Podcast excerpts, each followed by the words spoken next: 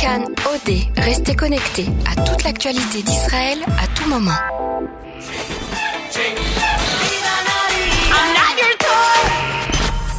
Cannes Tel Aviv 2019. Cannes Eurovision Magazine.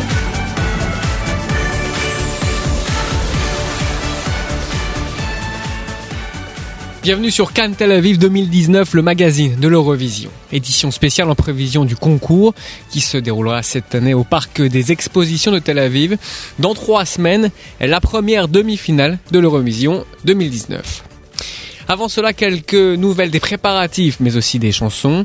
Dans quelques instants, nous allons parler avec l'homme le plus occupé du pays, Yuval Cohen, directeur et rédacteur en chef de l'Eurovision 2019. Nous vous parlerons aussi d'une étude scientifique intéressante qui a cherché à savoir si l'Eurovision rend les gens plus heureux.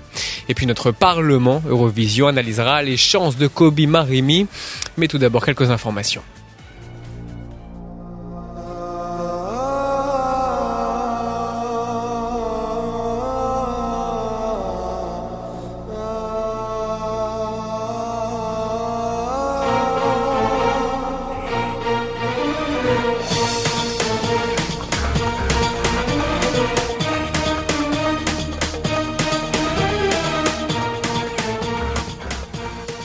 Dana International gagnante d'Israël en 1998 ouvrira la finale avec sa reprise de la chanson que vous entendez en arrière-plan d'Omer Adam Tel Aviv.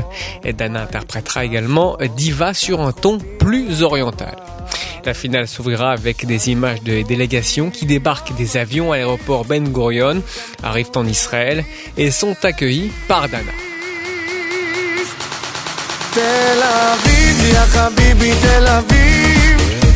תסתכל כמה לירדים מסביב. עושים לי היי היי בלילה וואי וואי וסחטיין על תל אביב. כאן תל אביב 2019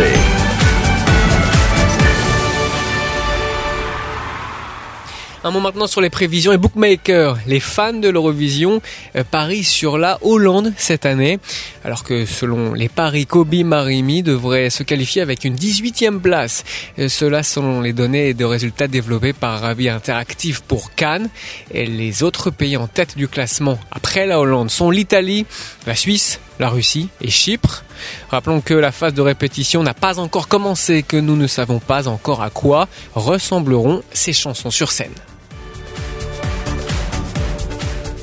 À présent, interview avec Yuval Cohen, directeur et rédacteur en chef de ce projet fou Eurovision 2019. Et Yuval Ganor de Cannes lui a d'abord demandé comment il réussissait à dormir la nuit.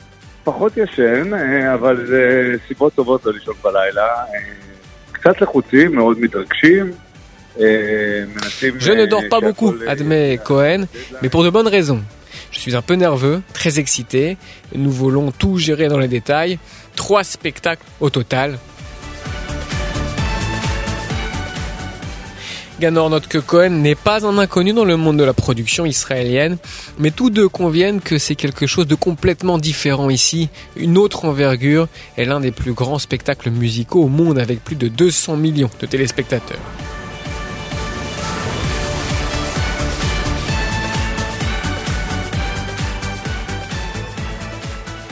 Et quand on lui demande comment tout cela prend forme, Cohen note qu'il s'agit avant tout d'un concours de 41 chansons, c'est-à-dire une structure figée. Il dit qu'il y a de la place pour la création sur scène et que le concepteur a beaucoup travaillé pour donner à Israël une possibilité de création, avec pour résultat le motif en triangle par exemple qui évoque et l'étoile de David. La phase suivante, dit-il, c'est le programme artistique, comme par exemple les vidéos de transition de 40 secondes avant chaque chanson. Et selon Cohen, le moyen le plus intéressant de construire ces transitions, c'est de montrer différents paysages d'Israël, mais aussi avec de la danse. Cohen dit que tous les artistes ont répondu présent et chacun dansait dans un endroit différent pour créer une large mosaïque. Il ajoute que tous les gagnants de l'Eurovision israélien apparaissent d'une manière ou d'une autre. Neta, et grâce à qui l'Eurovision est à Tel Aviv cette année, avec une interprétation spéciale de Toy, mais aussi Dana, qui est l'icône de l'Eurovision, Gali, qui chantera avec les anciens lauréats, et enfin Itzar, qui fera partie d'un hommage à Abanibi. Cohen reconnaît aussi qu'il ne s'est jamais plongé aussi profondément dans l'Eurovision. Il se souvient du concours depuis son enfance et notamment en 1999, année où il s'est reconnu quelques orientations communes avec Dana International lorsqu'elle avait emporté le titre.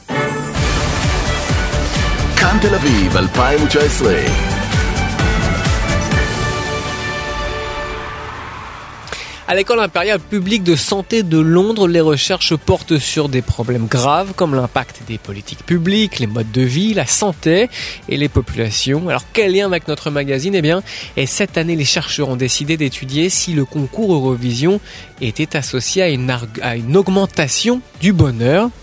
Nous en avons parlé avec le docteur euh, Noam Leviathan, biologiste et auteur du blog L'Arche de Noé, pensée biologique.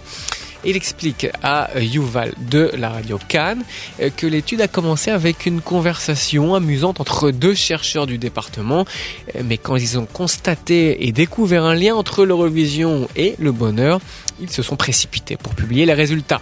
מחקר התחיל כתרגיל משעשע של שני החוקרים האלה, בגלל שיחת מסדרון, זה לא התחיל כמחקר רציני, Les chercheurs ont analysé les sondages effectués périodiquement par l'Union européenne auprès de résidents d'États membres.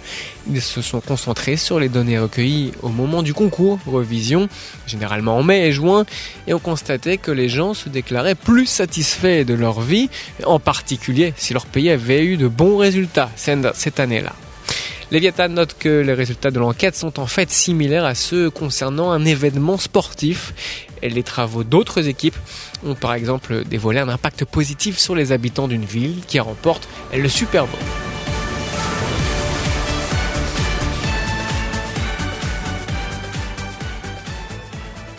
Le concours de cette année aurait très bien pu se dérouler à Chypre, qui était passé à deux doigts du sacre avec Elena et sa chanson Fuego l'année dernière.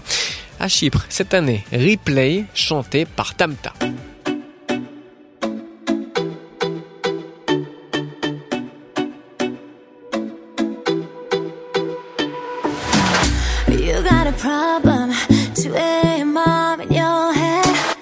Let's just be honest tonight. Yeah, only I can solve it. You twisted, turning in your bed. Them shits in my body tonight. Mm, that's why you call me. That's why you call me. Say you're feeling lonely.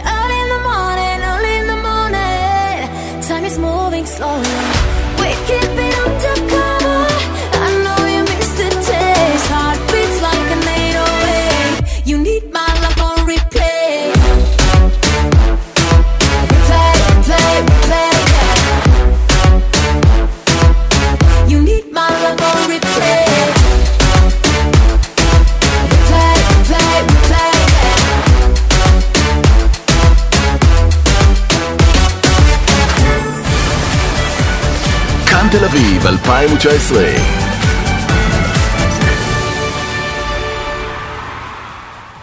Tout le monde est donc prêt et chacun évalue les chances de Kobe Marimi. Gilly tempère un peu l'excitation à son égard. Soyons clairs, euh, personne ne s'attend à un doublé israélien cette année selon Gilly.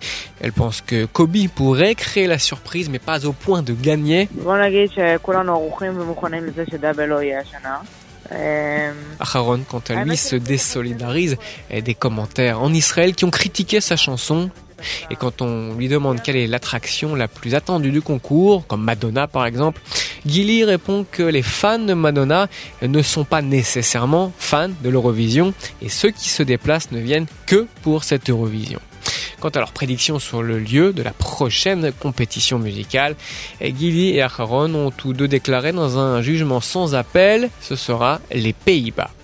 Fin de notre magazine quotidien, on se retrouve bien sûr dimanche.